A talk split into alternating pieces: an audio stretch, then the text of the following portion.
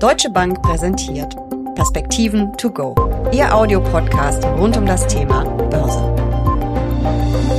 ChatGPT hat einen regelrechten Hype um künstliche Intelligenz ausgelöst, auch an der Börse. Aber lohnt sich ein Investment wirklich und worauf sollten Anleger achten? Über Chancen und Risiken der künstlichen Intelligenz auch für Anleger sprechen Uli Stefan von der Deutschen Bank und ich in den Perspektiven to go. Und damit herzlich willkommen. Mein Name ist Jessica Schwarzer. Uli, hast du ChatGPT schon ausprobiert? Aber selbstverständlich habe ich das, Jessica, gemacht. Ich fand das super spannend, ähm, habe das mal in Deutsch und mal in Englisch versucht, mit mhm. unterschiedlichen mhm.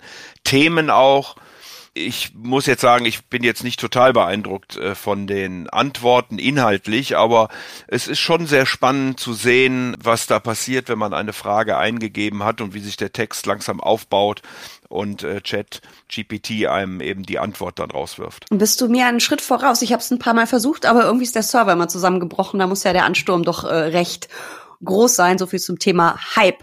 Was ich aber gelesen habe, ist, dass die Texte ähm, sich angeblich so lesen, als seien sie von Journalisten. Wenn ich jetzt deine Antwort höre, spricht das nicht unbedingt für meine Zunft. Oder äh, von äh, Schriftstellern ähm, verfasst. Sogar Gedichte kann ChatGPT verfassen. Ist das jetzt der große Durchbruch beim Thema künstliche Intelligenz? Ja, da bin ich noch nicht so total sicher. Man muss sowieso aufpassen mit dem Wort Intelligenz. Die meisten künstlichen Intelligenzen, soweit ich weiß, bisher praktisch alle, aber lass mich da gerne eines Besseren belehren, fußen auf Big Data, also auf riesigen Datensätzen, mhm. die eben mit großer Geschwindigkeit durchforstet äh, werden können, beziehungsweise im Falle von äh, Chat GPT sogar schon äh, zum Teil sind und dann sind Fragen schon vorbereitet, auch die Antworten, damit es einfach nicht so lange dauert und relativ schnell mhm. beantwortet werden kann. Der Algorithmus von Chat GPT errechnet sozusagen aus diesen Millionen von Datensätzen, wahrscheinlich Milliarden von Datensätzen, mhm. die es analysiert hat, welche Worte typischerweise aufeinander folgen. Und so liest sich dann manchmal die Antwort. Man hat wohl auch in den Algorithmus aus Angst vor äh, Fake News und ähnlichen Dingen, also einfach Falschaussagen und irgendwelchen verschwörungstheoretischen Sachen, die dann daraus konstruiert werden könnten, äh, großen Wert darauf gelegt, dass sowas vermieden wird. Und vor dem Hintergrund kriegt man dann eben eher mal eine etwas sagen wir mal, nicht so richtig hilfreiche Antwort. Weichgespült. Ja, ich habe also, ich habe ja eine Boxerhündin bei mir hier zu mhm. Hause mhm. und ich habe einfach mal gefragt, ob denn ein Boxer ein guter Familienhund sei. Und die Antwort war dann eben so, dass kam, dass der Charakter von Hunden immer wieder unterschiedlich ist, dass es auch mhm. auf die Erziehung ankommt, äh, individuell man mhm. selbst beurteilen müsste und so weiter und so fort. Alles so wie bei der Geldanlage 22 Konjunktive, damit ihr alle aus dem Risiko raus seid alles, alles richtig, aber hilft mhm. einem eben in dem Moment mhm. auch nicht so weiter. Damit will ich aber nicht sagen, dass da nicht auch Texte mit erstellt werden können, die dann doch am Ende hilfreich sind und mit denen man arbeiten kann. Mhm. Aber wie gesagt, man sollte in jedem Falle nochmal drüber gucken und für sich bewerten, ob man mit der Qualität einverstanden ist und vor allen Dingen auch checken, ob alles richtig mhm. ist. Denn ChatGPT hat nicht notwendigerweise den Anspruch, richtige Antworten zu geben, sondern wie gesagt, der Algorithmus analysiert, wie einzelne Worte hintereinander gesetzt werden können und dann kann da eben auch schon mal eine Falschaussage bei herauskommen. Also eher Algorithmus als wirkliche künstliche Intelligenz, aber trotzdem wird es ja als Revolution gefeiert, Startschuss in ein Zeitalter der künstlichen Intelligenz. Dann gibt es aber auch wieder andere, die warnen davor, teilen ihre Besorgnis. Was würdest du jetzt sagen? Kurzlebiger Trend oder bahnbrechende Erfindung, disruptive Technologie oder doch eher Bedrohung? Nein, bei der Bedrohung bin ich nicht. Also ich glaube, wir mhm. müssen uns damit auseinandersetzen. Ich halte den Reflex auch für falsch, jetzt zu sagen, jetzt brauchen wir große Abwehrmechanismen, auch in, in Schulen und Universitäten, sondern ich glaube, wir müssen einfach lernen, mit diesen Dingen umzugehen und sie als ähm, Instrumente nutzen. Und da habe ich den Vergleich gelesen, dass äh, ChatGPT so ähnlich sein kann wie äh, viele Hilfskräfte, die einem einfach zuarbeiten. Ich glaube, so kann man es auch sehen. Aber nochmal, man muss dann am Ende schon nochmal über die Texte gucken. Trotzdem wird es uns wahrscheinlich in eine Zeit hineinführen, wo einfachere Texte maschinell erstellt werden können und es wird sicherlich weiteren technischen Fortschritt geben.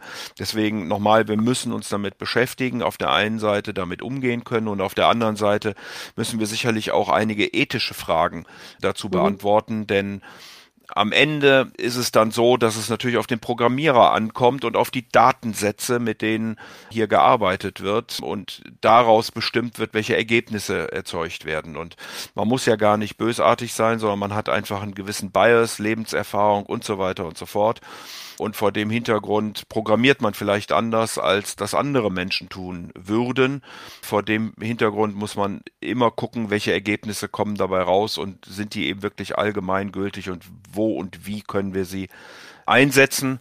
Wenn ich beispielsweise an äh, Juristen denke und, und Verfahren dort, dann ähm, ist es, glaube ich, immer noch eine Frage, ob man ohne weiteres hier eine solche künstliche Intelligenz und Big Data einsetzen möchte oder ob man nicht doch sehr individuell auf den Einzelfall reagieren muss. Also hinter der KI steht immer noch der Mensch, der sie programmiert. Diese Begeisterung, die da jetzt ausgelöst worden ist, die hat ja auch die Aktienmärkte erreicht. Gefühlt äh, steigt irgendwie alles, was auch nur ein bisschen mit künstlicher Intelligenz zu tun hat. Zu Recht? Ja, das ist ein Thema, was sicherlich alle Unternehmen betrifft. Also die künstliche Intelligenz zusammen nochmal mit Big Data, also großen Datensätzen mhm. und Mengen, äh, versucht, Muster und Zusammenhänge äh, zu erkennen und daraus Prognosen zu erstellen.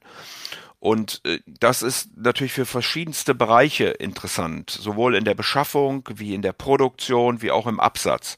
Insofern, wenn man sich den Finanzmärkten äh, näher zu diesem Thema, muss man wahrscheinlich gucken, wo kann man denn künstliche Intelligenz wirklich gut einsetzen und damit einfach effizienter werden, produktiver werden, nochmal im Einkauf, in der Produktion oder im Absatz. Da werden beispielsweise ja Datensätze analysiert, wann denn wer wo Strom verbraucht, Wasser verbraucht, um dann eben entsprechende Anlagen zu steuern und die Versorgung dort sicherzustellen, wo es denn dann genau benötigt wird. Auf der einen anderen Seite hat man aber natürlich auch die Hersteller selbst und da wiederum kommt es dann auf die Hardware an. Also man braucht eben, um große Datensätze in großer Geschwindigkeit analysieren zu können, nicht nur Algorithmen, sondern auch die entsprechenden Computer mit den Rechenleistungen und die Software eben dann äh, am Ende natürlich mhm. die künstliche Intelligenz an sich, also die Algorithmen, die das Ganze machen. Insofern breite Anwendungsmöglichkeiten, aber auch in der Produktion von Hardware und Software und da muss man gucken, wer, wer ist da führend. Mhm aber grundsätzlich wird wahrscheinlich dieses Thema alle Bereiche, alle Unternehmen in irgendeiner Form betreffen. Wenn ich aber jetzt als Anlegerin sage, ich finde das Thema extrem sexy, ich glaube, das hat extremes Wachstumspotenzial und ich möchte aber wirklich ran an diese KI, an die Anbieter von künstlicher Intelligenz.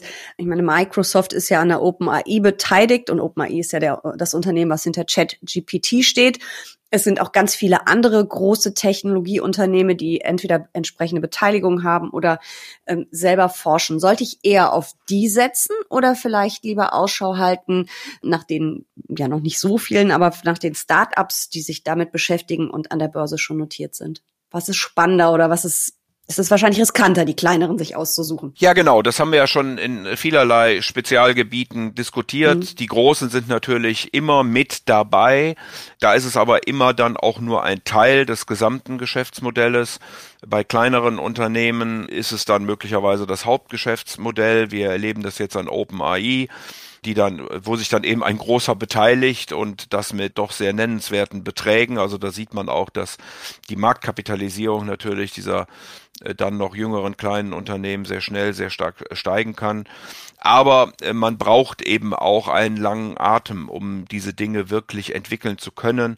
Man braucht sicherlich nicht einen schlauen, sondern eine ganze Menge von sehr schlauen Programmierern, um es erstellen zu können, die Datensätze richtig auszuwählen, überhaupt die Möglichkeit und den Zugriff auf diese Datensätze zu haben und zu bekommen. Und insofern ist da auch schon einiges an Kapital im Vorfeld im Einsatz, bevor denn überhaupt dann mhm. ein vernünftiges Ergebnis äh, dabei rauskommt. Also lange Rede, kurzer Sinn. Ich würde wahrscheinlich äh, mich mit den größeren beschäftigen. Die sind alle sehr intensiv dabei und wenn ich mir überlege, wer sich am mhm. Ende durchsetzen wird, dann werden das wahrscheinlich vielleicht auch mit Zukäufen, aber äh, die großen Namen sein, die wir heute alle kennen. Nun kann ich ja, du weißt, ich bin großer Fan von ähm, Exchange Traded Funds, also von ETFs. Das kann ich mir das Thema ja auch über ETFs ähm, anschauen. Dann habe ich eine gewisse Risikostreuung und ich habe äh, mir mal die Mühe gemacht, mir einige ETFs anzuschauen. Es gibt nur sechs beziehungsweise eigentlich fünf. Den einen gibt's ausschüttend und thesaurierend. Und wenn man da mal reinschaut, es steht überall Artificial Intelligence drauf oder KI oder AI, was auch immer. Aber wenn ich reingucke, erlebe ich nicht mein blaues Wunder, aber da ist es schon große Unterschiede. Es gibt aus eurem Haus ein Papier, da sind es eher so die großen Nvidia, Meta-Plattforms, also Facebook, Amazon, Apple, Samsung, Microsoft, die groß drin sind. Und dann gibt's aber von, einem, von der Konkurrenz ein Papier, da habe ich die Unternehmen noch nie gehört. Autostore Holdings, Cerence, Pros Holding habe ich, glaube ich, schon mal gehört. C3.ai ist mir jetzt bei der Recherche über den Weg gelaufen. Alles keine Empfehlung, sondern nur Nennung. Also das ist gar nicht so einfach, da zu investieren. Und wenn man sagt, man möchte es mit einer gewissen Risikostreuung machen, oder? Schon spezieller. Ja gut, wenn du einen Fonds hast, hast du natürlich per se eine Risikostreuung. Aber es lohnt sich mhm. eben, und das zeigt das Beispiel, dann auch mal reinzugucken in den Fonds, was er denn wirklich macht.